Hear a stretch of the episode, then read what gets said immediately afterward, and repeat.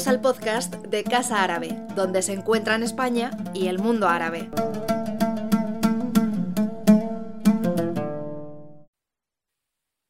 el programa Aula Árabe. the Aula Árabe Universitario program, which is entitled uh, Political Islam in Crisis Lessons from the Post Revolutionary Arab World. This is an event that is being held in partnership, well, in a partnership between Casa Árabe and the South European Studies Master's Program of the Autonomous University of Madrid. And As you know, we're going to hear from Stéphane Lacroix, who's an associate professor of political science at Sciences Po and a researcher in the Centre de Recherches Internationales de Sciences Po. And we're also here with Waleed Saleh, who is a lecturer of Arabic and Islamic Studies of the Autonomous University of Madrid. And so we would like to welcome both of them to this event, and all of you would like to thank you for attending in person here in our hall in Madrid, but also our YouTube channel where you can follow this in both English and Spanish. For those of you who wish, who wish to listen to the simultaneous translation here in this hall, you can go and collect some headphones now before we begin.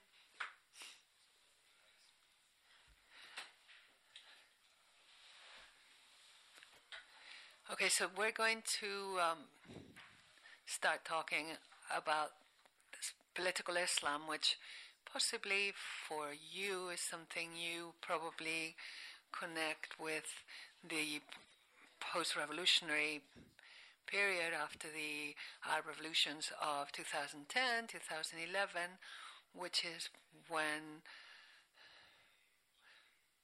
this became visible internationally particularly because of its impacts on various elections, it became increasingly key, not just for the Arab countries themselves and their political evolution, but also for this side of the Mediterranean, where leaders had to deal with new political leadership and definitely new political programs in such important countries as Egypt or Tunisia and Morocco. For example, where in 2011 the Justice and Development Party obtained a simple majority in the elections to the Mor- Moroccan parliament. We'll also speak about the Muslim Brotherhood in Egypt, about Nahda in Tunisia. And so we're very interested in understanding what this political Islam is and how the, this new leadership have reached power, and also how they've then lost ground in some cases rather spectacularly. And of course, the usual question uh, looking into the future, what can we expect from the future? And to do that, we have our visionary today, Stéphane Lacroix, who's an associate professor of political science at Sciences Po.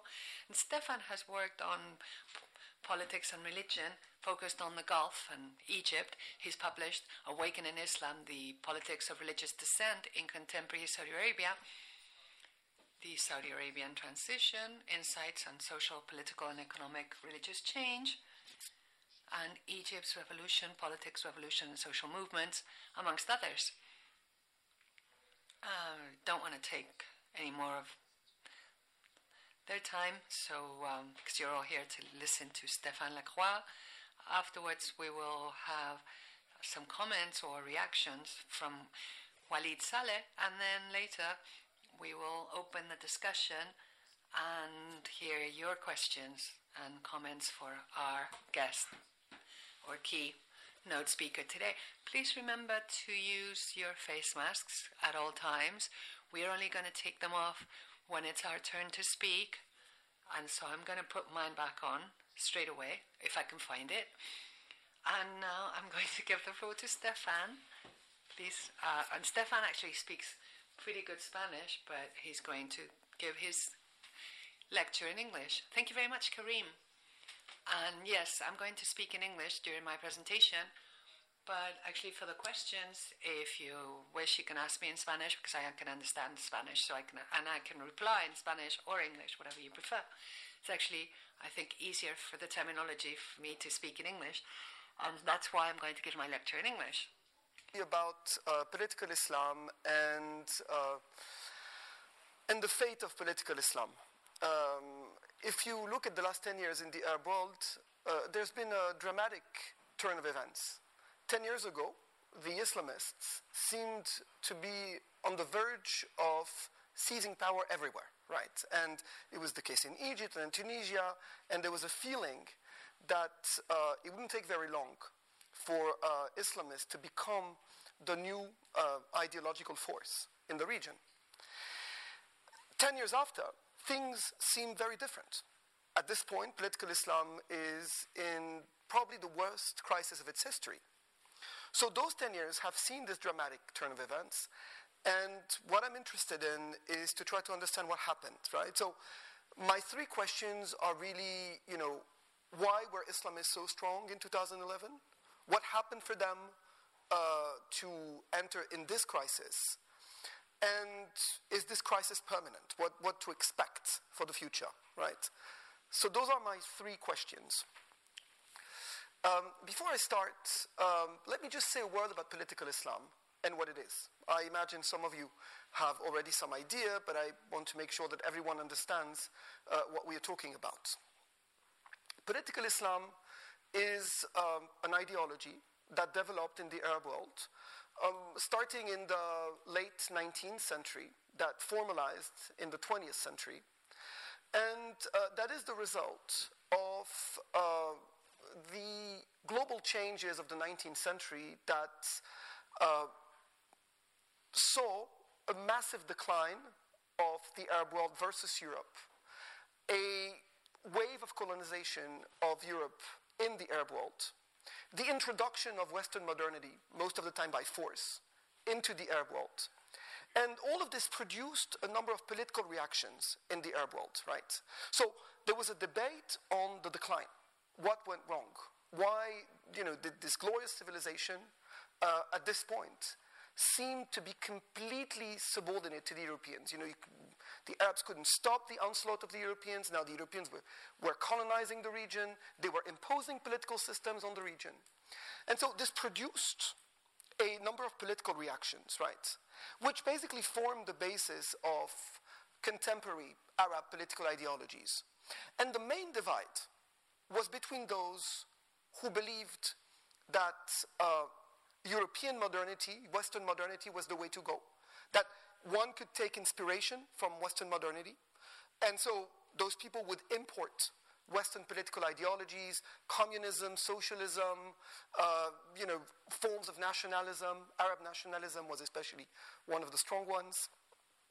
On the other hand, there were people who thought that the solution was to be found in Islam that the reason of the decline was not the lack of European modernity.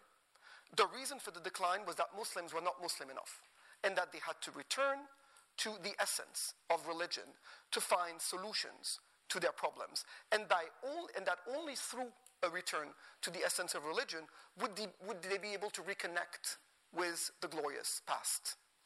So this, you know, is the beginning of that kind of reflection over identity, right? Again, is Islam the core of identity and is Islam the core of the political project? Or should we instead look towards uh, Western modernity?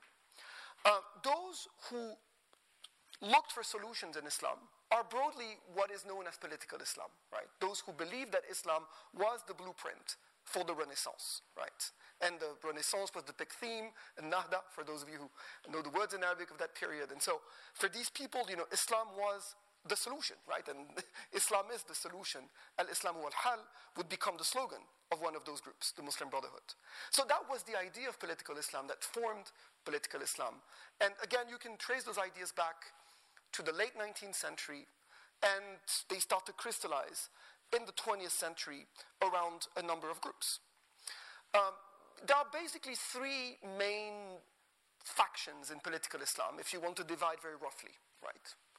Uh, the first is the Muslim Brotherhood, right? And that formed in 1928 in Egypt Uh, it was established by a teacher, Hassan al Banna. Um, and the idea of the Muslim Brotherhood was that the solution was political. That is, it was through the establishment of an Islamic political system that Muslims could find a solution. Of course, this was not long after the fall of the caliphate, right, or the abolition of the caliphate in Turkey when uh, Mustafa Kemal Ataturk uh, came to power in the early 1920s, when, you know, after World War I, the Ottoman Empire was no more. And so, in a sense, you know, there was, you know, Muslim Brotherhood was a reaction to the fall of the caliphate by trying to propose a Muslim and Islamic political system that would replace the caliphate, right? And the idea was again that by establishing a, an Islamic political system, that would be the solution. Muslim would be able to reconnect with their former glories. Um, that system was called the Islamic State, Dawla al-Islamiyya, and that became the slogan of the Muslim Brotherhood and of many subsequent uh, Islamic groups until the very last one in Iraq and Syria, which actually called itself the Islamic State. But um, the notion of the Islamic State actually goes back uh, to the 1920s, right? Uh, what is an Islamic state? It's a state uh, based on Sharia, right? And this is how they define it, right? It's a state based on Sharia, that is, whose law is Islamic law. So the Muslim Brotherhood proposed a political solution to the problem of decline. And their solution was the establishment of a specific political system. Um, over time, the project of the Muslim Brotherhood would evolve and would, uh, you know, uh, engage with political developments. Um, from the 1980s, the Muslim Brotherhood would say that uh, their project is not contradictory with a democracy. Their enemies wouldn't believe them. their enemies would say they're just saying this because you know they're trying to uh, look good. But gradually, the Muslim Brotherhood would kind of you know uh, adapt its rhetoric, at least, to the changes in global politics. And in the late uh, 20th century, the Muslim Brotherhood would rather speak of what they call a a civil state with an Islamic reference that would become the big phrase, you know, الدولة المدنية بمرجعية إسلامية, that would become the new, uh, the, kind of the replacement for the old idea of the Islamic state. But of course, the idea of Sharia was still central to that project, right? Um, the Muslim Brotherhood started in Egypt, but it spread across the region and actually across the world in Muslim minorities across the world. So you basically have in most Muslim countries and in most countries with a Muslim minority, you do have a group that takes its inspiration from the Muslim Brotherhood, right? And this was the case in, uh, in all of the countries of the Arab world. um, sometimes they were called Muslim Brotherhoods, sometimes they weren't. In Tunisia, they took the name Nahda in 1987, but they were from the same school, intellectually speaking, right? They pertain to the same political tradition of the Muslim Brotherhood. So that is the, the first group of political Islam, right? Uh, the Muslim Brotherhood and its affiliates. The second group are the Salafis. And the Salafis uh, trace their origins back to Saudi Arabia and to, uh, you know, a, the pre-modern period, actually, uh, uh, the 18th century. But the Salafis really experienced a uh, moment of intense growth in the second half of the 20th century across the world. Um, Salafis believe that the solution is to be found in Islam as well. but they believe that what matters is to transform individuals. So for Salafis, the solution is social, it is not political. It is to transform societies, to make individuals better Muslims, of course, as they understand Islam, and it's a very conservative understanding of Islam, but usually the Salafis are not very interested in big politics. They believe that, again, solution comes from below and not from above. There is nothing to expect from changing the state if you haven't transformed individuals before. And, and you know, once society has become Salafi, then, you know, a solution will be found. So, in that sense, the Salafis always shunned politics. They, you know, they were not interested. Their main methods was da'wah, preaching. Right? Um, the third group emerged after the, the 1960s, and they're the jihadis. Uh, basically, you know, they have more or less the same objectives as the Muslim Brotherhoods, but they advocate violent methods. They believe that uh, um, the Islamic State can be achieved through um, revolutionary violence, right? So in that sense, you know, for them, the use of violence is legitimate in overthrowing the non-Muslim state and establishing the Islamic State, right? And jihadis would later, you know, uh, expand the list of their enemies, uh, include the United States and the West. That was in the 1990s. Um, but again, the main idea of the jihadis was that distinguished them from the other groups was the use of violence, right? And, and the legitimate use of violence from their perspective. Uh, they formed different groups. Al Qaeda, of course, was the first of them. And uh, later on, uh, the Islamic State, Daesh, right? Uh, um, so those are the three main factions of political Islam, and you can see that they differ in their objectives and their methods. But in the end, they all agree that Islam is the solution, right? That's what kind of brings them together. Um, throughout the 20th century, Islamists experienced uh, a gradual growth, you know, a gradual growth in their appeal, right? Uh, many of the groups formed, you know, the Muslim Brotherhood formed in, in the 1920s. Um, Salafis, as I said, experienced, you know, a large growth in the second half of the 20th century. Although Salafis were also there before, you know, in Egypt, for instance, the first Salafi group was actually established in 1926, so they also have a long history. Um, well, jihadis come into the history a little bit later, as we saw. But the 1970s were really, uh, uh, you know, a, a moment of uh, massive growth for the Islamists. And the 1970s is really, you know, sometimes seen as uh, the, the turning point, right, in the rise of, of Islamists. Um, the Islamists themselves actually call that moment the Sahwa al-Islamiyya, the Islamic awakening, right? And this is a term which they use to refer to the decade of the 1970s. So why the 1970s? There's a number of reasons. I don't want to get into all of them. Uh, of course, one of them is um, the uh, uh, decline of other ideologies, right? I mean, the secular ideologies that had taken hold after independence hadn't delivered. You know, Arab nationalism, socialism uh, were not providing the types of uh, political responses that people were expecting. You know, uh, they promised a lot, those secular regimes, when they came to power after independence, and they didn't deliver much. They promised development, they promised, they promised prosperity, they promised to unite the Arab nation, they promised uh, that they, win, they would win wars against Israel, and they did none of this. So, in a sense, Islamism appeared to be, you know, the last remaining ideological alternative to those failed secular ideologies, and that explained why many people actually turned to Islam as, again, or to political Islam, as, you know, because they were seeking responses that they couldn't find in the other ideologies. There is one more factor that I should mention quickly, which is uh, the rise of uh, economic liberalism in the 1970s. And I think that's crucial as well. I mean, the 1970s is really the uh, liberal turn in the Arab world, economically speaking. Uh, the states that were established post independence were mostly, you know, socialist in, across the Arab world. I mean, they believed in the welfare state. They believed in providing services to the population. The state was, you know, um, overwhelming, right? After the 1970s, and it starts with Sadat in Egypt and then it spreads across the world, uh, the Arab world, the state retreats to its security functions, right?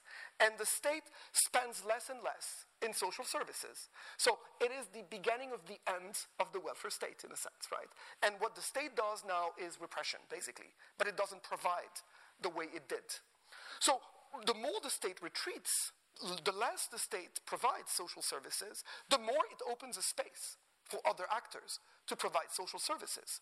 And that space would be filled by those different Islamic groups we talked about, right? So in that sense, you know, much of the uh, appeal also of these Islamist groups, Muslim Brotherhood, Salafis, was also because they could fill the void that was left by the retreat of the state, right? And that was the case, again, all across the region.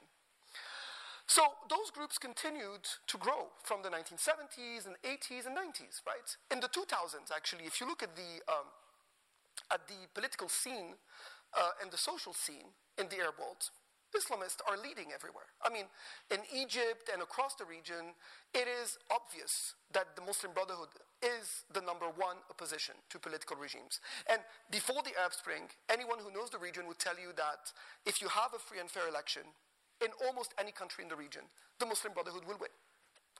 Um, the Salafis also, through their uh, social preaching, have also gained enormous ground. I mean, in the 2000, uh, if you went to Egypt, uh, you would probably, you know, hear uh, Salafi TV channels everywhere. I mean, you just enter the shop, and if the TV was on, you probably have a Salafi preacher on TV telling you about the torments of the grave and, and you know, the end of days and the necessity to, uh, you know, be a super pious Muslim, otherwise uh, you will go to hell. So, the, you know, all of that rhetoric was very, very socially strong in the 2000s as well. And TV channels, actually, the, liberation, the liberalization of the media also provi- uh, proved uh, of uh, great help to the type of preaching that groups such as the Salafis were doing. So the 2000s is really a decade in which you kind of see that strength. Well, the jihadis started the decade quite strong, and that was the uh, reason for uh, the uh, uh, attacks of 9-11 in the United States. Uh, later on, the jihadis actually, you know, were weakened by all the counterterrorism campaigns launched against them. So by the late 2000s, the jihadis are actually probably the only group that are actually slightly on the decline. I mean, they have a strong base in Yemen, they have a strong base in the Sahel region, but still, you know, they, they, the Muslim Brotherhood and the Salafis are much stronger at this point, right? Um, when 2011 happens, then, when the Arab Spring happens, of course, you know, this is a moment when the, those Islamist groups are actually, as I said, you know, in a dominant position. Although the paradox here is that the Islamist groups have nothing to do with the Arab Spring itself. I mean, in all of the countries, the revolutions of uh, late 2010 and the beginning of 2011 were started by mostly youth groups, social movements sometimes, uh, workers' movements in the case of Tunisia, that were mostly non ideological, right? Those revolutions were started from a non ideological basis. You know, it was about um, social demands, it was about social justice, it was about uh, having jobs and having something to eat. Uh, it was about uh, uh you know, the, the, the, end of political repression, which people were suffering. Um, but it was not ideologically motivated. But as soon as the revolutions succeeded, and in the countries where a transitional period started with elections, the Islamists were the ones who were in the best position to win.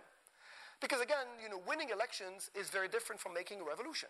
Winning elections is about, uh, you know, having a social and political infrastructure on the ground, which you can mobilize to get people to vote, to win votes.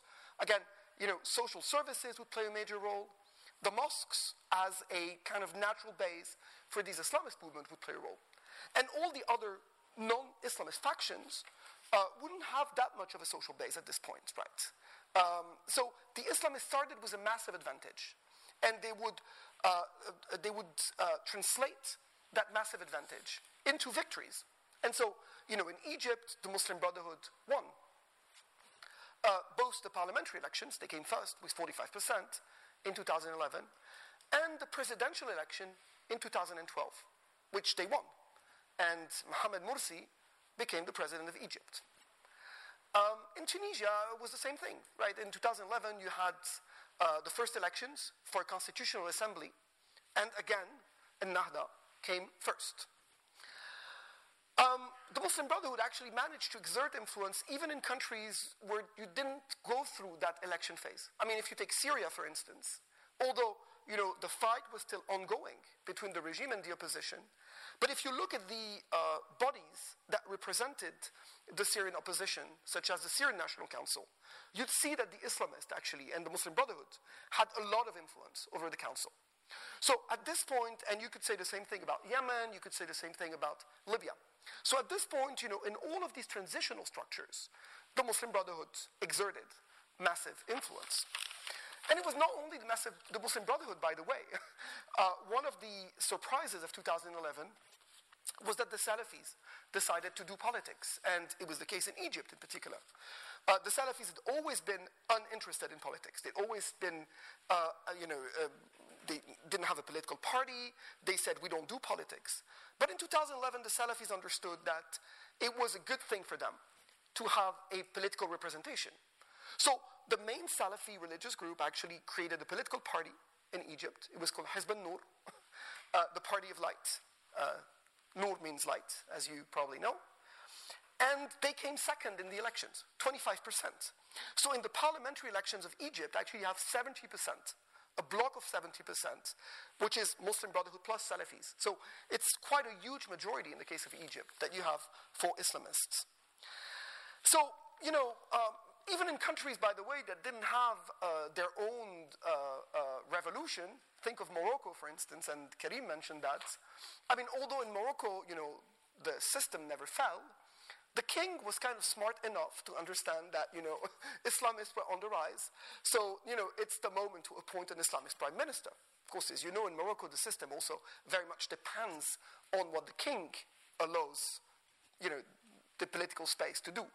so in that case, you know, it was the king's decision to allow for the appointment of a prime minister from the winning party in the 2011 elections, which was not the case before. the, usually the prime minister didn't need to be appointed from the winning party. But this time it was the case. And it happened that uh, the winning party in the 2011 uh, Moroccan elections uh, was, from, uh, was the PJD, so the uh, Justice and Development Party. And so Morocco as well, you did have an Islamist prime minister. So at this point, you know, this is what I, you know, this moment of Islamist hegemony that I talk about, right? That moment wouldn't last for very long. And in 2013, it's really the beginning of the backlash, right? So, you know, in a sense, you know, the, this moment of Islamist euphoria kind of lasted for two years, right? 2013 is really the beginning of the backlash. And the backlash would start in 2013 and continue in the subsequent years. Of course, the beginning of the backlash is epitomized by what happens in Egypt and the coup uh, by uh, the Egyptian army and uh, Field Marshal Abdel Fattah al-Sisi against uh, Mohamed Morsi on the 3rd of July 2013.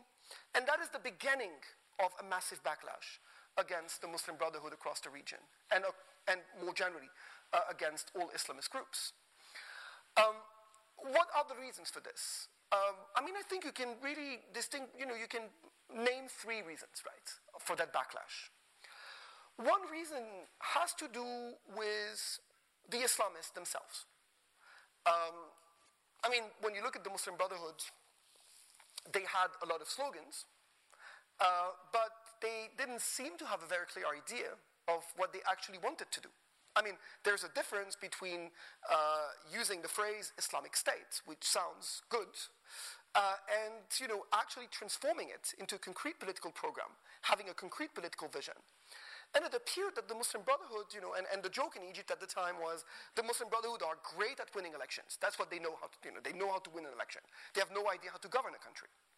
And I mean, that was partly the case, right? You know, they, they were a new political elite, they didn't know uh, how to manage a country, uh, they projected an image of incompetence. Um, they uh, also, uh, you know, got involved in many of the scandals that uh, all the other parties were involved in. I mean, when you are in the opposition, you can appear as the, the white knight, you know, that, you know, has all the solutions and is not corrupt. When you enter politics, and that would especially affect the Nahda in Tunisia later on, you know, you start to actually become like all the others, you know. so you may, you know, have this, this great rhetoric in the opposition, but when you actually test it politically, you actually do not have more to offer than the others, and you tend to be drawn into the same political system as all the others. And this ends up affecting you. In the case of the Muslim Brotherhood, I mean, it was also um, and this kind of affected many of the Islamist parties, you know, the uh, return to identity politics. And in a sense, I've told you how the divide between the Islamists and the others, if you go back 100 years, was all about identity, right?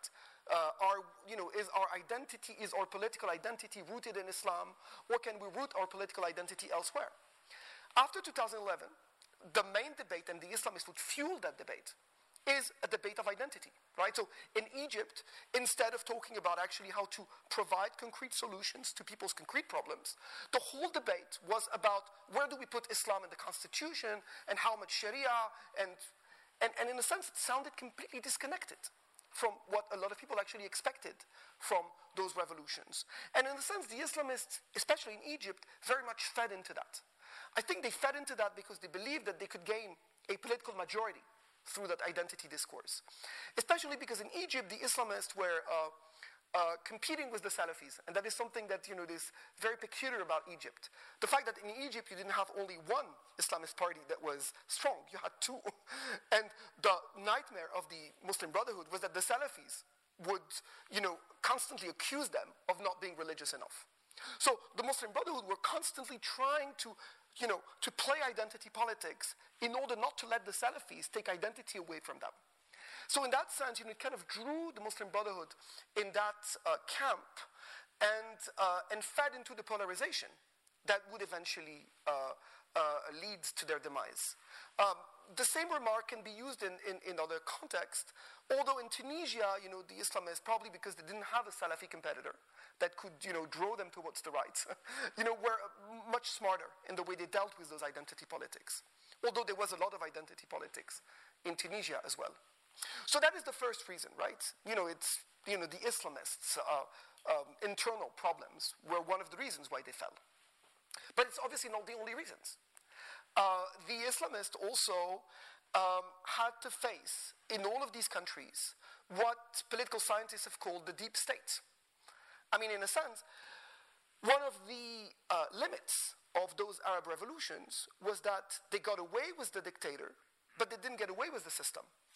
And one of the big problems in a country like Egypt was that, you know, Mubarak was more than Mubarak.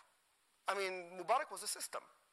And a lot of that system, even after Mubarak left, actually remained. The same judges who'd been appointed by Mubarak remained judges after 2011. The same constitutional court appointed by Mubarak remained the constitutional court. The same police uh, appointed by Mubarak and the same police generals appointed by Mubarak remained the police generals. The same military officers and military generals remained the, same, the, the military generals. So in that sense, you know, the whole system remained. Mubarak left, but the system was there. So when Morsi was elected, he found himself at the head of a state that hated him. And a lot of what the state did against Morsi during the year when Morsi was in power was actually to try to sabotage him. I mean, uh, I mean, of course, one could argue that the Muslim Brotherhood were quite good at sabotaging themselves, but the deep state was also there to sabotage them. And in a sense, you know, the more the Muslim Brotherhood dig into the uh, identity politics and the polarization, the deep state would use that against them. So in that sense, you know, you also have to take into account, you know, the resistance of the deep states. Again, Egypt is the paradigm here. But in Tunisia, you know, you did have a lot of that, a lot of resistance from the Tunisian deep state. I mean, imagine that to be a, a military general or a, a police officer under Mubarak, uh, hating the Muslim Brotherhood was a criteria for promotion. So the more you hated the Muslim Brotherhood, the higher you would go in the, in, in the hierarchy. so the people who actually led those security bodies were people who were actually there because they hated the Muslim Brotherhood. So how do you expect them to serve? A Muslim Brotherhood president. So in that sense, you know, the Muslim Brotherhood were also, uh, uh, you know, the uh, victim of something that was bigger than them. And not just internally bigger than them, but regionally bigger than them. Because 2013 is also the year of the beginning of what you could call the regional counter-revolution. I mean, when there's a revolution, there's always a counter-revolution happening, right? It's a, it's a historical law. Um, and, uh, and that counter-revolution would start from some of the Gulf monarchies that were the most threatened in 2011 by the Arab Spring, and that would uh, gradually, you know, engage in a regional, region-wide effort to try to stop the advance of revolutions, and more specifically, to try to stop the Islamists, because they uh, came to the conclusion, which was right, that you know revolutions bring Islamists to power. So you know you need to stop revolutions, you need to stop Islamists, and especially Muslim Brotherhood types. So those countries were the United Arab Emirates, of course, and Saudi Arabia. Those were the two first countries that engaged in that uh, in that counter-revolution. And, uh, you know, it was a little bit, if you think of 19th century Europe, it was the Congress of Vienna, right? You know, 1815, you know, trying to stop the advance of the of French revolutionary ideas. And you could say, if you want to use that historical metaphor, that uh, Mohammed bin Zayed of the United Arab Emirates is the Metternich, you know, of, uh, of the Arab world. He's the one coordinating the counter-revolutionary effort. And those countries would actually have a major role also in the demise of the Muslim Brotherhood in Egypt. I mean, the, um, at this point, historically, you know, we know that the Egyptian army uh, was uh, very much in conversation with the United Arab Emirates and Saudi Arabia before it conducted the coup. And the coup in Egypt also happened with the blessing of those two countries. And the regime that came to power in Cairo in 2013 uh, with Abdel Fattah al-Sisi as uh, the leader, uh, was heavily funded by the United Arab Emirates and Saudi Arabia. They've actually paid until now more than $50 billion to keep Egypt, you know, afloat. So, you know, in that sense, you know, it was, you know, um, um, you know, the, the coup that happened in Egypt was not only an Egyptian story, it was also a regional story, right, in that battle between uh, revolutionary and counter-revolutionary forces. Um, and, uh, and after, of course, you know, the Muslim Brotherhood fell in Egypt, um, Egypt would become the third part of this kind of counter-revolutionary triangle. You know, the UAE, Saudi Arabia, Egypt. Um, facing that triangle, and you know, you would have two countries that actually decided to help the Islamists. so all of this kind of turned at some point into a regional Cold War, you know, with Qatar and Turkey on the one hand, helping the Muslim Brotherhood especially, and more generally, the Islamists. And on the other hand, Egypt, Saudi Arabia, and the UAE fighting a war everywhere against Islamists.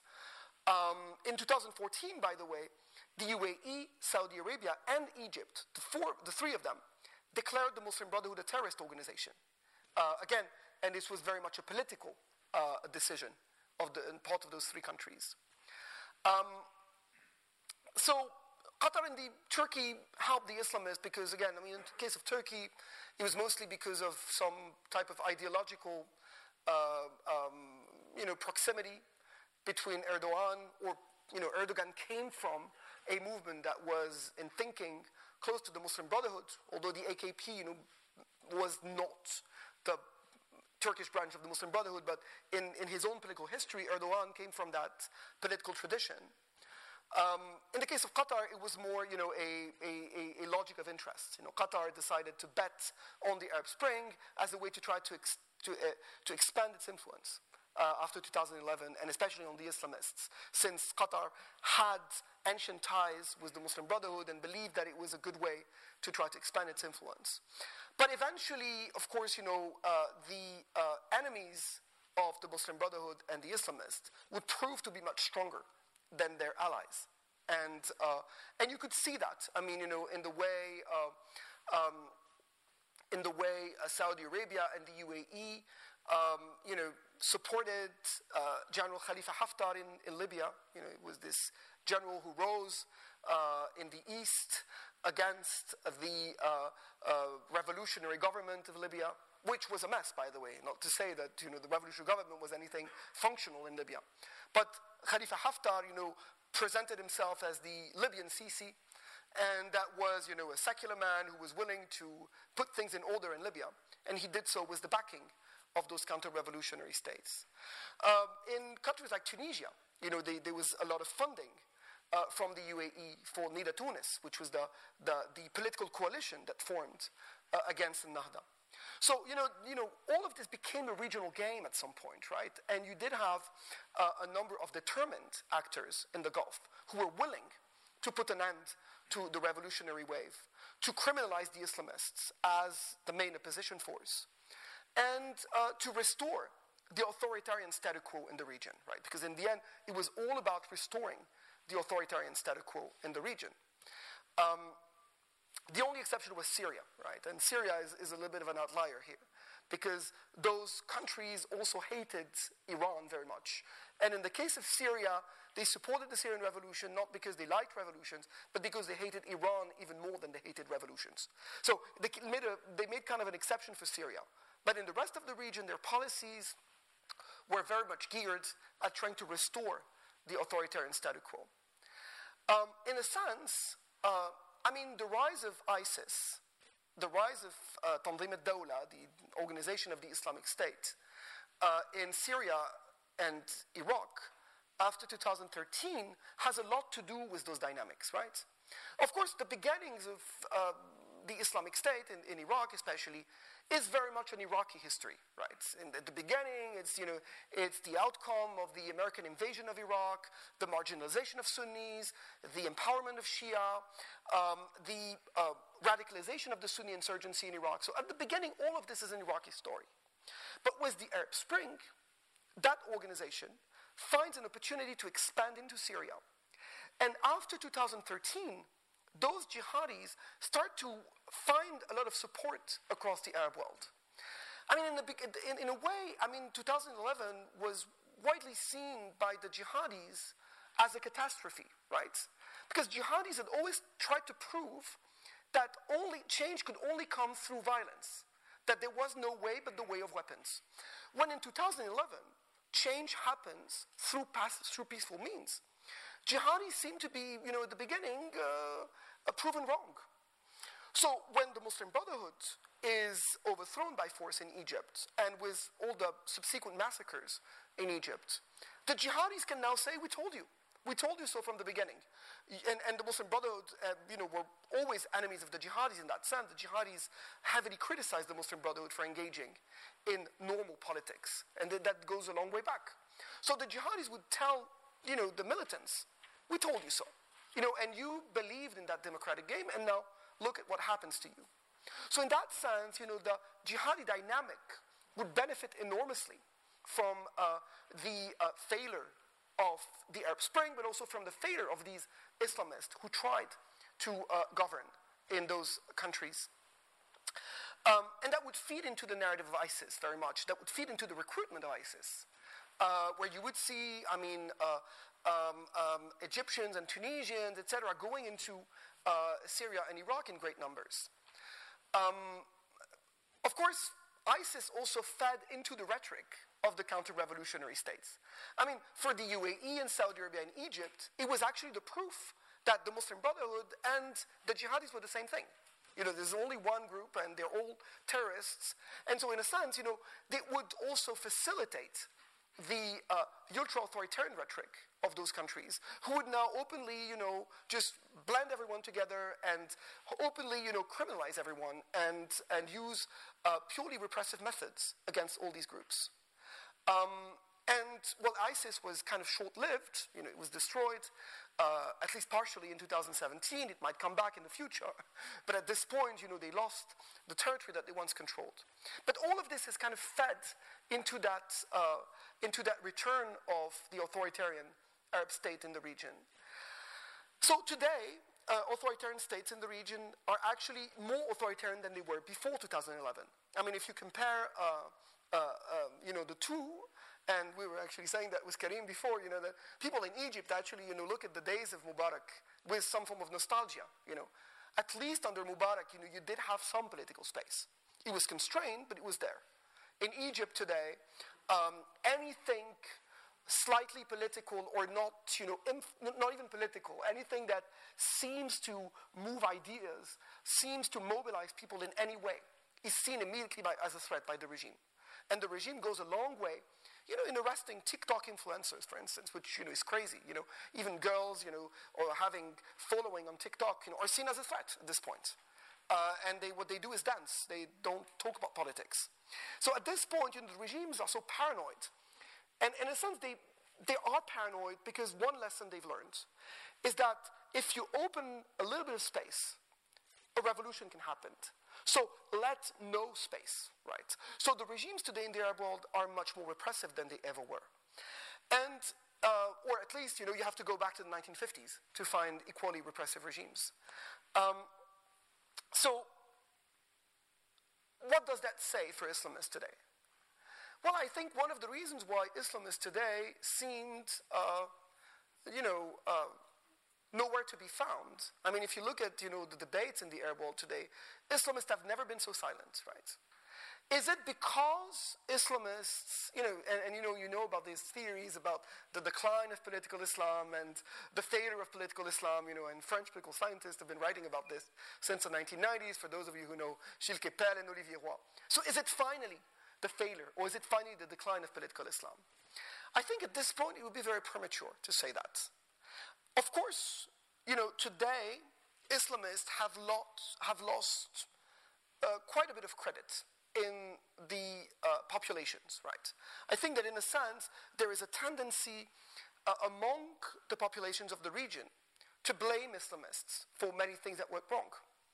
Uh, and it's been very much also, uh, you know, a narrative that has been uh, uh, constructed by Saudi Arabia and Egypt and the UAE, you know, and, in Egypt, when something goes wrong, it's a Muslim Brotherhood conspiracy. At this point, it's become a joke, right? When a train, when there's, when there's a train crash in Egypt, the next day, all the newspapers say Muslim Brotherhood conspiracy to crash Egyptian trains. So at this point, you know, and, but this kind of works, you know, and it also works because indeed, when the Islamists were in power, they didn't leave very good memories. So at this point, yes, you know, the Islamists have certainly lost uh, the, that type of reputation which they had. You know, people saw them as you know a group with solutions, as a group with uh, uh, you know that was not corrupt. You know, all of this in a sense. You know, and speak to Tunisians, you also hear a lot of that. You know, the Tunisians tend to look at Nahda as equally corrupt as all the others. So at this point, they've lost a little bit of that political virginity. Right? It has cost them in a sense, and the association to violence also has cost them. Right? Although, again, you know, ISIS was not the Muslim Brotherhood, but the regimes have been repeating for the last seven years that it's the same thing. And in a sense, it has also had an impact on, on, on the broader Islamist movement. But at the same time, the reason why we don't see Islamists today is because we don't see anyone. That is, at this point, you know, oppositions in the Arab world are silenced. I mean, it, there's actually few countries in the Arab world that retain some measure of civil society where you can actually have a lively political debate. You know, it's becoming more and more difficult. In Egypt, there's none. And gradually, you know, even in countries that used to be uh, much more liberal in the past, you know, you see uh, the political space shrinking today.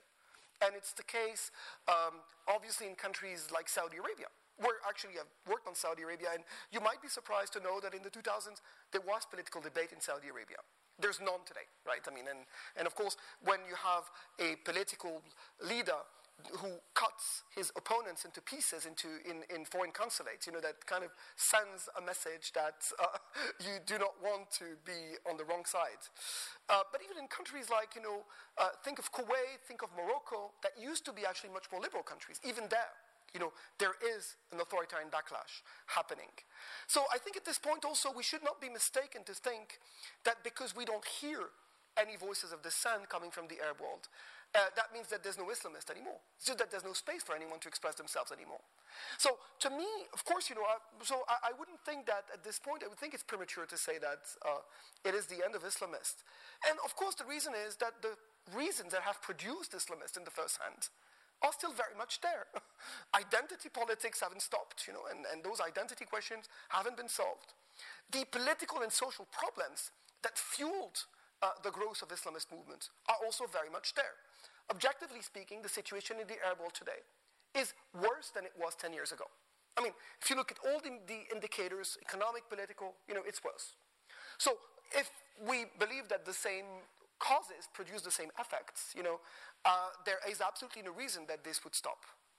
So, in a sense, uh, yeah, I would, you know, I think we should, of course, observe and wait, and we should not make hasty judgments. But again, I believe that, uh, you know, uh, the Islamists, this is not the end of Islamists, and we'll see them reappear in other forms. And until that region has managed to overcome uh, not only those identity politics problems, but many of the social and political problems that have fueled into them, uh, you know, it won't be uh, it won't be the moment to claim that uh, political Islam is uh, dead. Um, thank you very much, and yeah, that's it for me.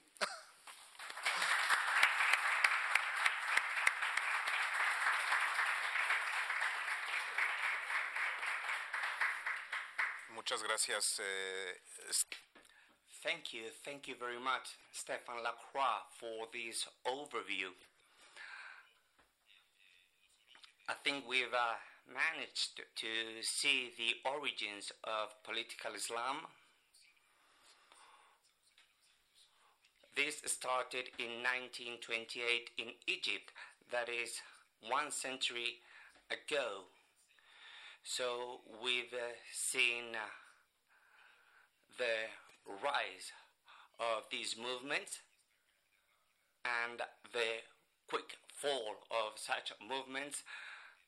And as you said, this is not the end. Muslim brothers, brothers will continue to be strong because they have been uh, censored and they have been uh, forced to work underground, but uh, they will probably rise again, perhaps elsewhere. I'm sure there will be many questions uh, from the audience. Now, the floor is yours, Professor. Thank you. I would like to thank Casa Árabe for the invitation. Your speech was very interesting, Professor Lacroix. I'd like to begin with a few remarks regarding Professor Lacroix's talk and uh, regarding other topics too. The term political Islam, according to scholars, it was first used by Indian Muslims, such as the case of Khazraj, and then it is used by Rashid Ibad, a very known Islamist, disciple of Muhammad Aslud, a great reformist of Islam, as is considered by some scholars, and then this term, political Islam, becomes widespread with the foundation of the Muslim Brothers in 1928. It is important to keep in mind that Egypt in the 30s and in the 40s, as well as afterwards for many decades, was a destination of many people that were studying at university. So people would meet Muslim brothers at university and would uh, start to know their ideology. And then when they went back to their countries, they started to form groups of Muslim brothers in Iraq, Algeria, Morocco, and in other countries. As a matter of fact, there are groups of uh, Muslim brothers uh, in many other places, such as in Kuwait, and Muslim brothers are in the parliament in this country with a lot of strength, and in uh, Jordan as well.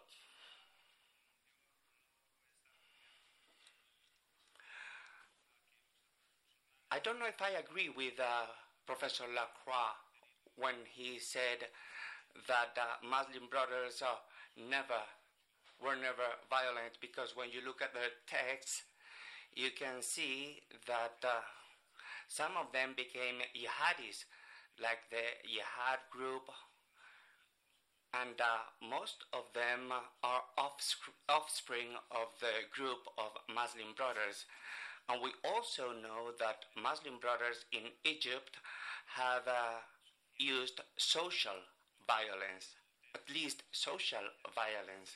Apostasy, for example, against anyone that is who is in disagreement with them is violence. Apostasy in Muslim countries is condemned is uh, punished with execution. 13 out of the 57 countries in which there is a Muslim majority execute people that uh, get away from Islam.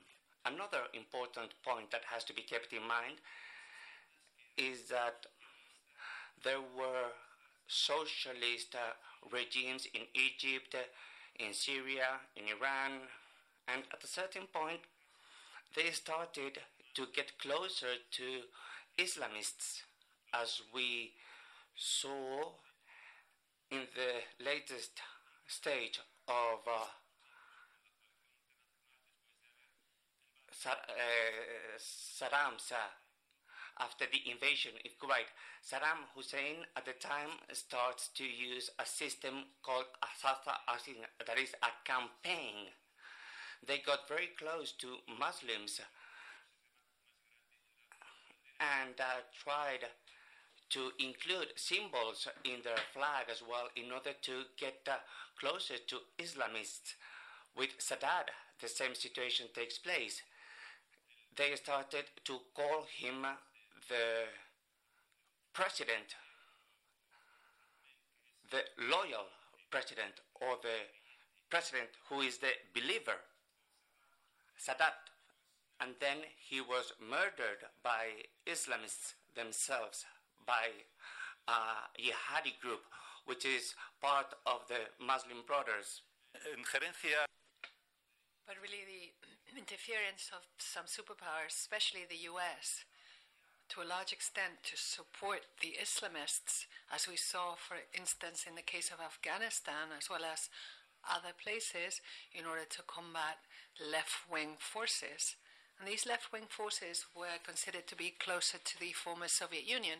And so this struggle between the US and the former Soviet Union was essentially fought on that ground by f- supporting Islamists because they were against the Soviet atheists. And at the time, of course, we know how much support was given to Al Qaeda and to the Taliban's by the US for this reason, for no other reason. And speaking about the Islamist leaders, I think um, you mentioned at the end of your lecture the lack of credibility, the biggest problem, because Muslim countries have suffered greatly from this attitude, because when you read the texts and, and you read about their ideology and their behavior, uh, and that's very important. It's not that Islamists or the Muslim Brotherhood didn't have the right to lead or to be in power. Quite the contrary. Currently, we have in the Arab world quite a few countries where they are uh, in power, including Iran, and in Lebanon, we have Hezbollah. Hassan Hezbollah, which is a state within a state. They're, Hezbollah is actually the party that's governing Lebanon. Al Bashir and Jafar al Numeri, before for th- almost 30 years, were Islamists and they were the leaders in Sudan and did uh, apply Sharia. If a woman walked down the street in Western clothes, she would be arrested and punished. So you have to keep that in mind when speaking about the current reactions because the lack of credibility remains today. Mursi, why 20 million Egyptians rallied against them uh, until finally Sisi uh, brought him down? Why? Why was that possible? What happened? Because Mursi acted uh, Haunat Dawla, as it's called in the Arab world, building a state that was part of the Muslim Brotherhood because he placed all of his fellow Muslim Brotherhood members above the legislative power, and he passed a decree uh, concentrating all power in his own hands. He had ex- executive and legislative power was in his hands, and then he opened the doors to other countries that were known to be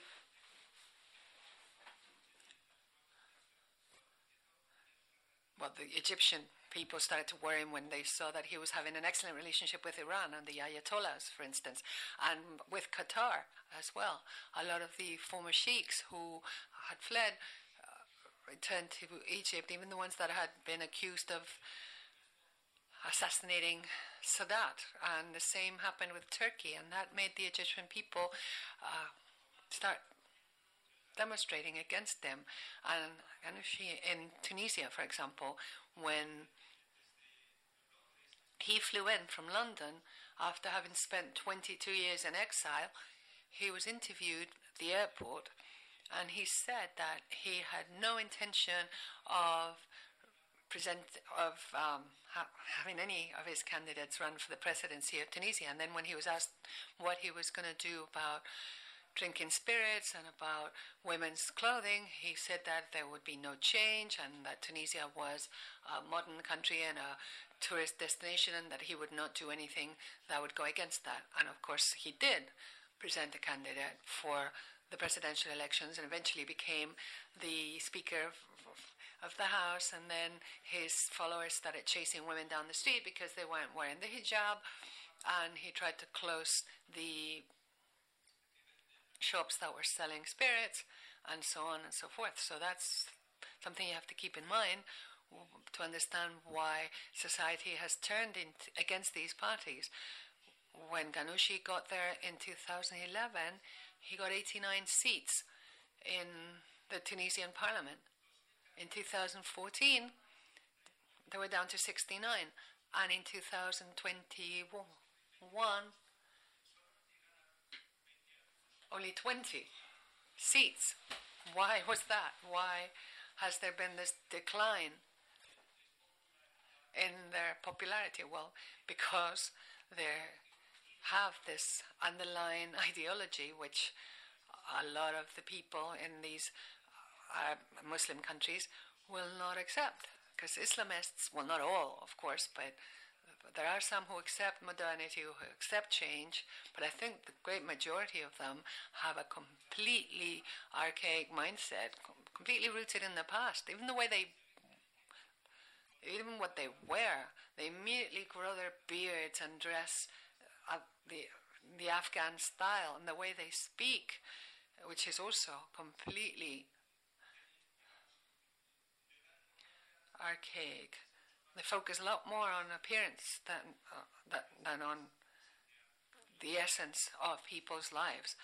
And so the identity issue is definitely extremely important because for decades, many decades in the Arab Islamic world, particularly in the Arab world, we've had two trends.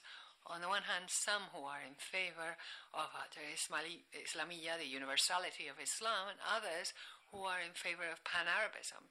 That is, pan Arabism for which would include all citizens and not just Muslims, knowing that in countries like Egypt or Iraq or Syria, not everyone is Muslim. There are Christians, there are other religions, including the Yazidis, which have been persecuted, per- persecuted in the in the war recently, and Jews too in many countries, including Morocco. And so the whole uh, the Pan-Arab identity includes them all, especially because they have been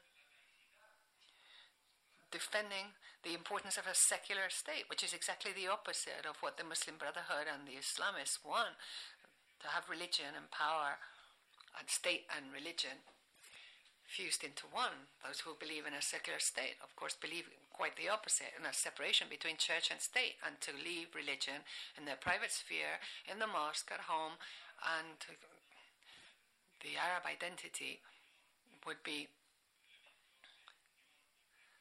the link between all the citizens. But I don't want to take up any more of your time. Thank you.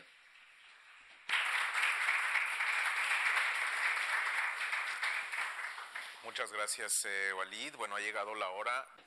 Thank you, Waleed. And now um, we have time for questions. Some have come in through the YouTube channel already. And here also, we, we have a microphone. Please raise your hand if you have a question, and we'll give you the microphone. But first, let's run through these questions that have come in. And we have until 7.30. So just... Uh, to make sure that you keep your questions brief and also try and make the answers brief. Question from Claudia Patricia Bueno, who's asking What about the participation of women in political Islam? That's the first question.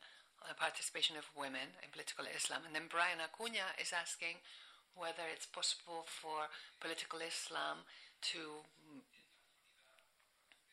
have a resurgence in countries like Turkey or Qatar. Those two allies that you mentioned, whether that could contribute to a resurgence of political Islam. And Marta Baranda is asking which of the three Islamist groups that you've described you would say is currently the most uh, prominent? And so we're going to answer these three questions. And let's see how many hands are raised here. Just one, two, three, four. Okay. So let's answer these questions and then we'll hear these four questions from the hall. Well, thank you very much, Karim. I didn't say it at the beginning, but I do want to thank Casa Árabe and yourself for the invitation to speak here. I, th- I, I, meant to say that at the beginning, but I forgot. Anyway, uh, to answer those three questions, Well, as for the participation of women, let's say that these movements, the Muslim Brotherhood, do have women's sections. Not the Salafists, or not so much. They are a lot more uh, conservative, even with respect to the participation of women in the public sphere. The Muslim Brotherhood feel that women do have to be political actors, but within segregated structures. So their idea is that women can be in politics, but with women and men with men. But they do mobilize women in the public sphere sometimes. We saw it, for example, in the revolutions where the uh, Muslim sisterhood did rally, but the um, concept was that women and, and men should not mingle because when they mingle, that means temptation and that can bring about, well, behaviors that are not uh, Islamic. So it's a very conservative vision, but at least they do, um, they're not against the participation of women, as long as it's segregated. So they have evolved a little bit in some ways. In Egypt, for example, they did have some women candidates for parliament.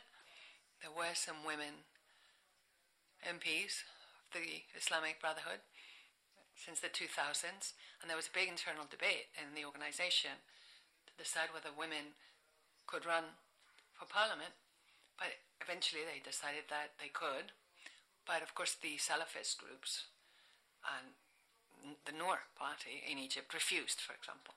And since there was a women's quota, they put all the women at the end of the list to make sure that none of them would get elected. And even that was a huge debate at the time in Egypt because they drew up the list and they did not include the women's photographs but a flower. The Muslim Brotherhood are calmer about that. They did have the photographs of the women candidates and they did um, run, but in any case, they believe in a very conservative society for a very clear role for men and for women, and women can be political activists, but only amongst other women. So that's their vision. Less conservative, but still pretty conservative. And as for Turkey and Qatar and a potential resurgence of Islamist leadership in the rest of these countries, these two countries have supported these, the Muslim Brotherhood, especially, and that has changed slightly in the last few years because Erdogan in Turkey is a Turkish nationalist first and an Islamist second, and so he is currently redefining his priorities and Turkey's strategic priorities, and so he's now getting closer to old enemies. For a year or two now, he's been speaking to Egypt and to Sisi again and to Saudi Arabia he needs investment from Saudi, and so he needs to diffuse that conflict, that sort of Cold War, that sort of counter revolution that I described. So those things are calming down somewhat, and as a consequence, for example, the television channels that the Muslim Brotherhood had in Turkey very critical with the Egyptian regime, had to stop featuring some leaders who were very critical with Sisi, for example, and that was part of that change in that relationship between Turkey and Egypt. And so at that point, the Muslim Brotherhood still in Turkey. A lot of them are in exile in Turkey still, but they feel that Turkey no longer supports them as much as they did as, they, as it was in the past. And Qatar, pretty much the same thing, because Qatar is now reconciling with Saudi. If you follow events after that boycott of Qatar, which was sort of the final stage of that conflict between these two axes the Egypt, Saudi Arabia, United Arab Emirates uh, axis, and the Qatar Turkey axis. So that boycott on Qatar by Saudi Arabia, United Arab Emirates, and Egypt was sort of the final stage of that conflict. And now it seems that the rebuilding the relationship, and I think that that also has a lot to do with the fact that right now the Muslim Brotherhood does not really represent a threat for Sisi or for Saudi Arabia any longer. The Muslim Brotherhood has been weakened to such a point that they're no longer a credible threat. And for Turkey, they're no longer uh, a group that is worth supporting because they have been weakened to such an extent. Why support them? Uh, which does not mean they might not have a resurgence in the future again, but uh, at this point, things are calming down quite a lot regionally between these countries. And so I don't think that Qatar's and Turkey's support is going to be a significant factor in a potential resurgence of the Muslim Brotherhood. Muy brevemente lo de los tres grupos. Los tres Well, regarding the three groups, jihadis were always a very small group in favor of violence. Those in favor of violence have more success when there is no political success, when the political space is shut down, when there is no way to talk peacefully, jihadis rise, such as in the case of uh, Nasser's Egypt, when there was a lot of repression. And that situation allowed Daesh to rise the way it did. Therefore, jihadis were always a smaller group that is fueled by special circumstances like the ones we mentioned. Salafis are quite a strong group, and somehow Salafist groups right now have managed to keep their positions. They've gone back to their initial position. Well, we don't do politics, that's what they say. Only Salafis have a public presence with Sisi. If they do not enter politics, Sisi will leave them alone. And therefore, Salafis have kept their position in several countries with uh, different uh, activities. They also preach. But Muslim Brothers very strong group in Egypt in 2011. They had 2 million members in a country with a population of 6 million. That is a lot of support, and they also had a lot of supporters that were not members of the Muslim Brotherhoods. Obviously, their support is much less right now. We can't know their level of support because the Muslim Brotherhood is not present anymore socially. You cannot talk about Muslim brothers anymore. You would go to jail. So it is very difficult to know the popularity of a Muslim Brotherhood. Let's try to be brief in your questions, please.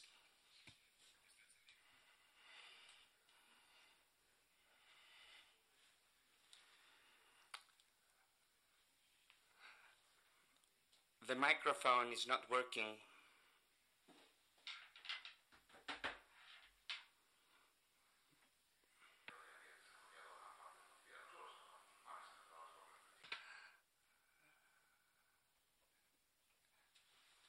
We need the speaker to use the microphone in order to interpret. The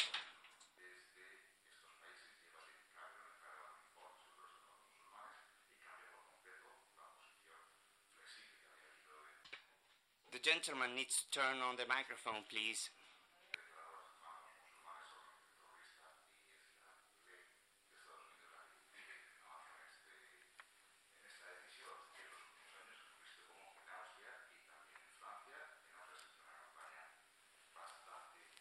fuerte contra los hermanos musulmanes, incluso There's been a relevant campaign against the Muslim Brotherhood in uh, France, and uh, Macron has spoken about this subject quite often. So, four countries have said that uh, the Muslim Brotherhood is a terrorist organization and therefore they are much more limited right now.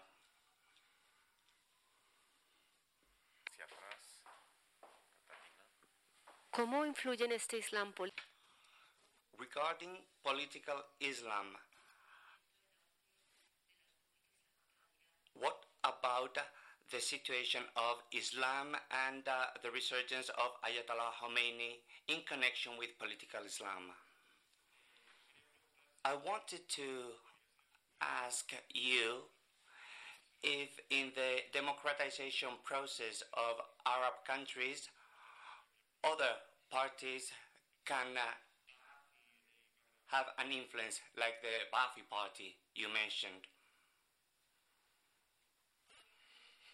Uh, my only question is about um, the impact of this decline of uh, Islamic uh, Isl- Islamism, I would say, on uh, Islamophobia. As we see, Islamophobia itself has been politicized in many countries, and some people are using it for their political campaigns. I would mention uh, Eric Zemmour in uh, France, and so on and so forth. So, how would the decline of Islamism impact the raging, um, I would say, trend of Islamophobia? Thank you. Vale, creo que el caballero que acaba de salir quería decir algo, pero I think the gentleman who just left the room wanted to say something, but. Well, those questions are very relevant. The discussion about Muslim Brotherhood and violence is an old discussion. Professor Wali and I do not agree on this position. Myself and uh, many other people consider that Muslim brothers are not violent. They had violent periods when there was repression and there were violent actions. But Muslim Brotherhood as an organization is not a violent organization. But it depends on the circumstances, of course. This is an academic discussion and it has also become a political discussion because since 2014, as you said, Egypt, Saudi Arabia, and uh, United Arab Emirates have carried out a campaign in order for the Muslim Brotherhood to be considered a terrorist organization, and this has repercussions in Europe. For example, in Saudi Arabia, the government launched an investigation in England in order to know if Muslim Brothers Brotherhood is a terrorist organization. That investigation was not published, but the conclusion of that investigation was that Muslim Brotherhood is not a violent or a terrorist organization. But now, Saudi Arabia, Egypt, and United Arab Emirates are not interested in this so called scientific war. They just want to criminalize their positions, and therefore, now we have a, a conflict between the use of this discussion and the discussion itself in the region and also outside of that region. And this has an impact in several situations. For example, considering your last question, Islamophobia in Europe. It is connected to what those states are doing right now. I'll give you a few examples. Marine Le Pen, the leader of the National Assembly in France, she went to Egypt not many years ago, funded by United Arab Emirates in order to meet Sisi and the Sheikh. Those far right wing parties are creating strong bonds with countries such as the United Arab Emirates because if they promote Islamophobia, they also promote the idea that Muslim Brotherhood has to be criminalized because they are their political enemies. So everything is kind of interlinked. And therefore, we should not be naive. The discussion on violence is politicized. Muslim brothers are progressive? No, they are not progressive.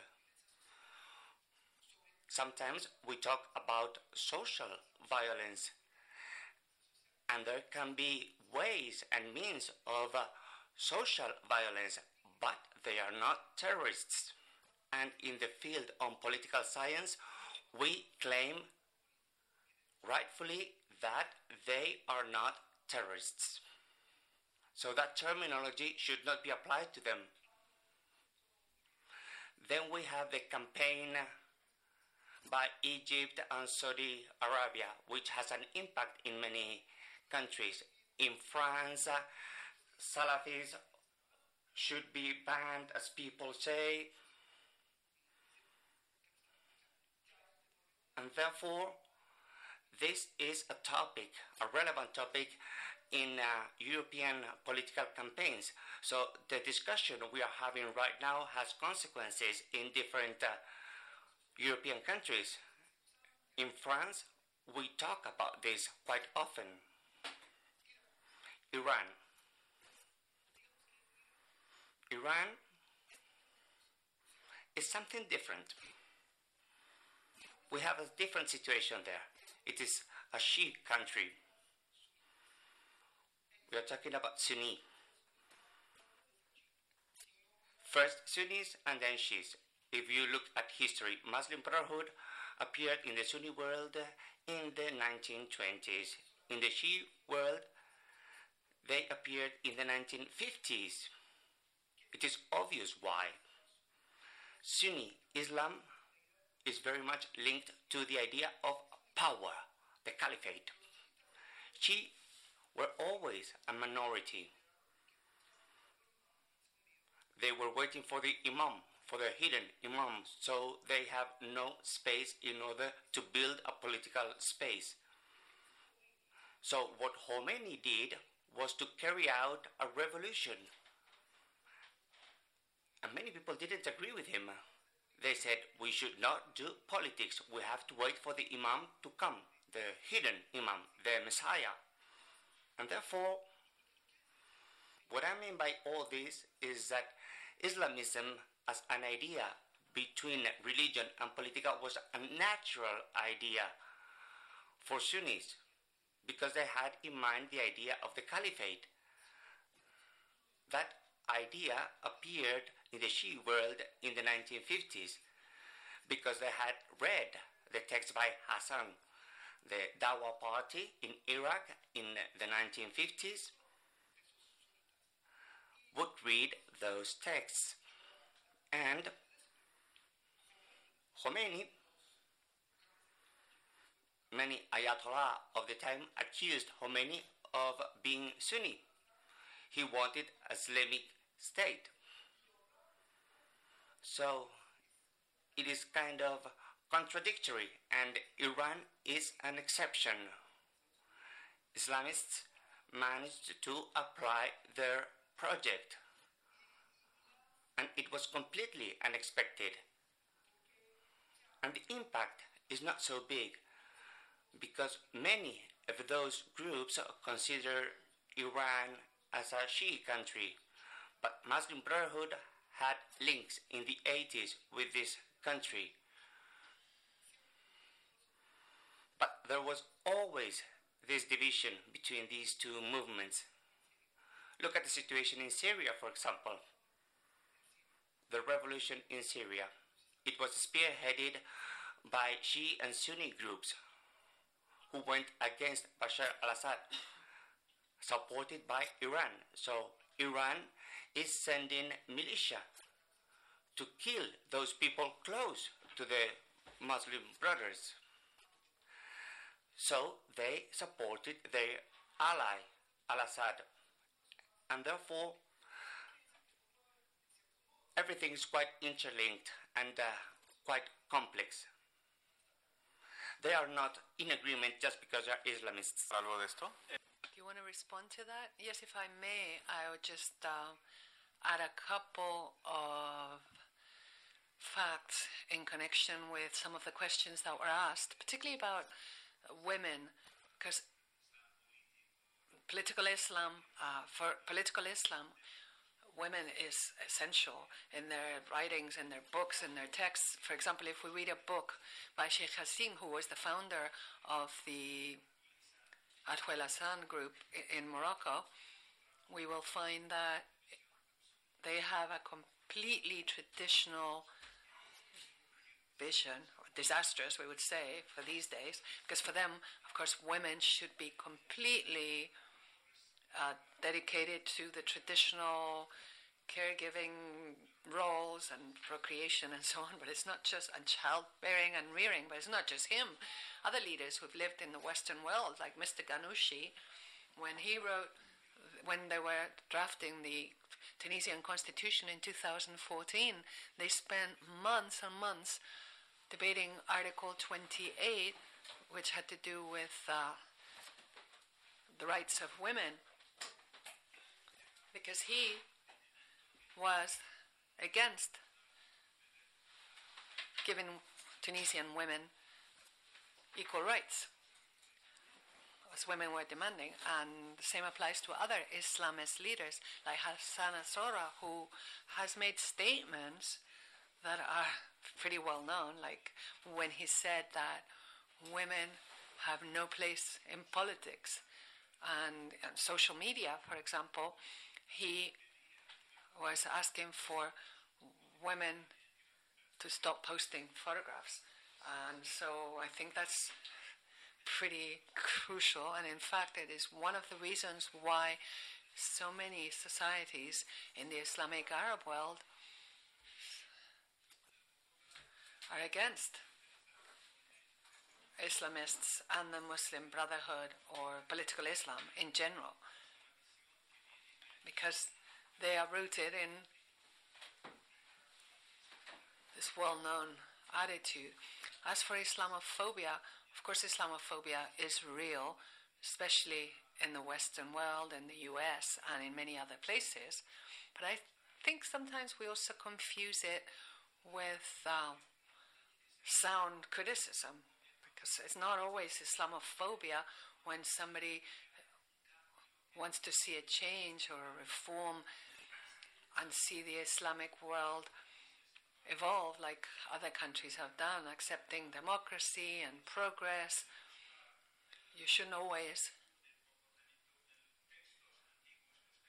be quoting ancient texts, which are very respectable, of course, but they were rooted in a certain moment in time and are not particularly applicable today. As for Iran, that's the other school of Islam, which can also be defined as political Islam, and what the professor said is correct.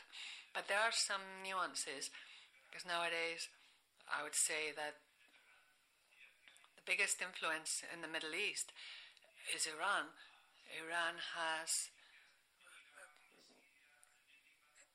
Iran supported militias in Yemen, in Lebanon, in Jordan, in Iraq, there's no government. There are Iranian generals governing the country, and from Tehran, uh, they, they, follow or, Tehran's orders. And it's been four months since the elections in Iraq, and there's still no government because the prime minister has to be approved by political power in Tehran.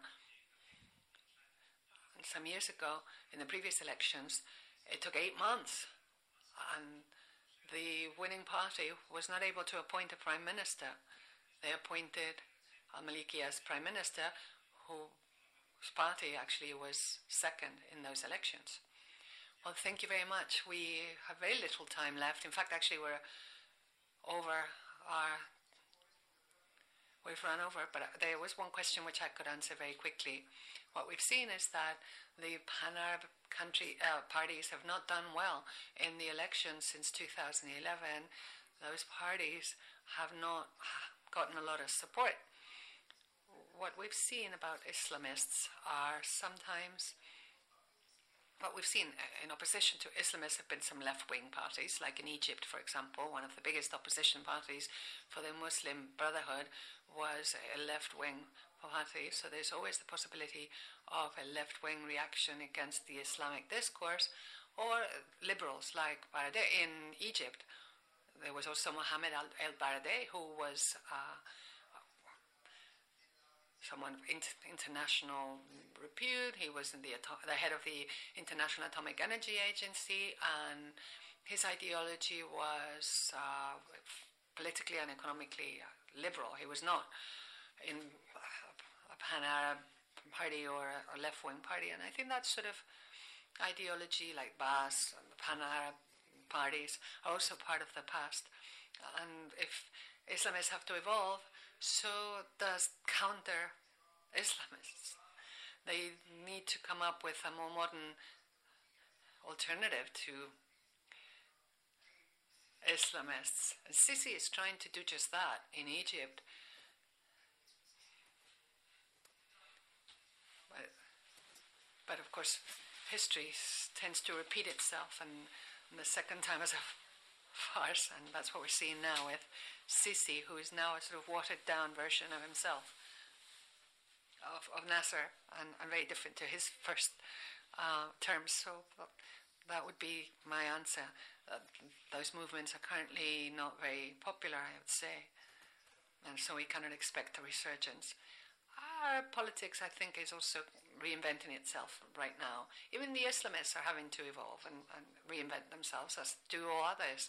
So we're seeing a lot of major changes, and those Arab Springs were also uh, a turning point for this process. And in spite of all the efforts of the authoritarian regimes to stop this evolution, that evolution continues. Ultimately, people need to breathe and need to think, and you can't keep them quiet forever. Okay, well, with this final answer, we're going to close our session today. There's a couple of questions more that came into the YouTube channel. I'm just going to read them out, but we're not going to have time to answer them. But connected to this, somebody's asking whether it might we might not see a evolution towards more um, secular positions for Islamists by the younger generations and if access to internet and to films and so on and so on showing uh, different lifestyle might not play a role in that.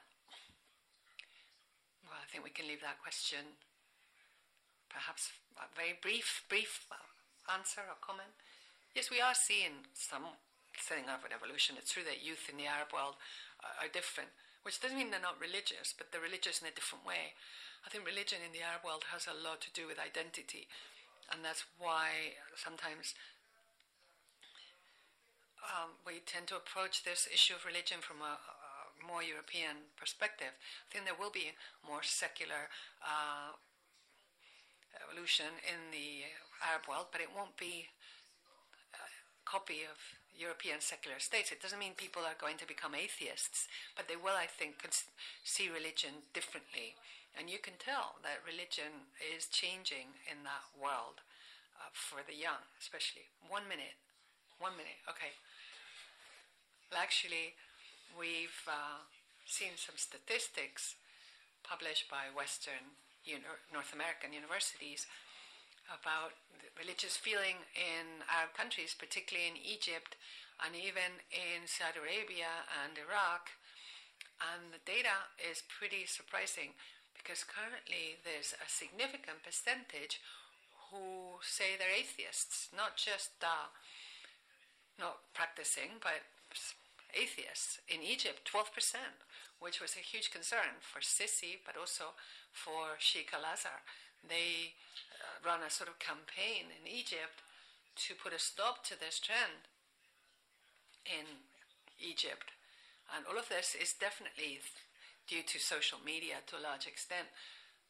And that happened also in Saudi Arabia, even though much more secretly, because of course it's a lot harder in Saudi Arabia for somebody who openly, to openly state they're an atheist. And the same thing has happened in Iraq, and it was actually a big concern for Islamists and for the clergy, of course. Well, thank you very much for this comment, and I do think that it does complete that last comment on the evolution or the transformation that we're seeing particularly since 2011, accelerating in the Arab countries with social change, which in many cases has very obvious political impacts, and in others, the more subtle changes because of the closeness of some of these countries and the repression, we're not yet seeing its impact fully. But we're certainly doing our best Casa Árabe in this institution with the help of experts to learn more about what's happening and understand better and follow trends in these countries. Thank you very much. Waleed and Stéphane Lacroix for being with us today. I want to thank all of you who've been following the lecture for your attention here and on YouTube. And we will continue very soon with more of these lectures next week. In fact, we have something on the banning of the niqab in the Netherlands, and next the following week, something on prejudice and stereotypes in intercultural mediation. So do follow our channels and see you very soon. See you next time.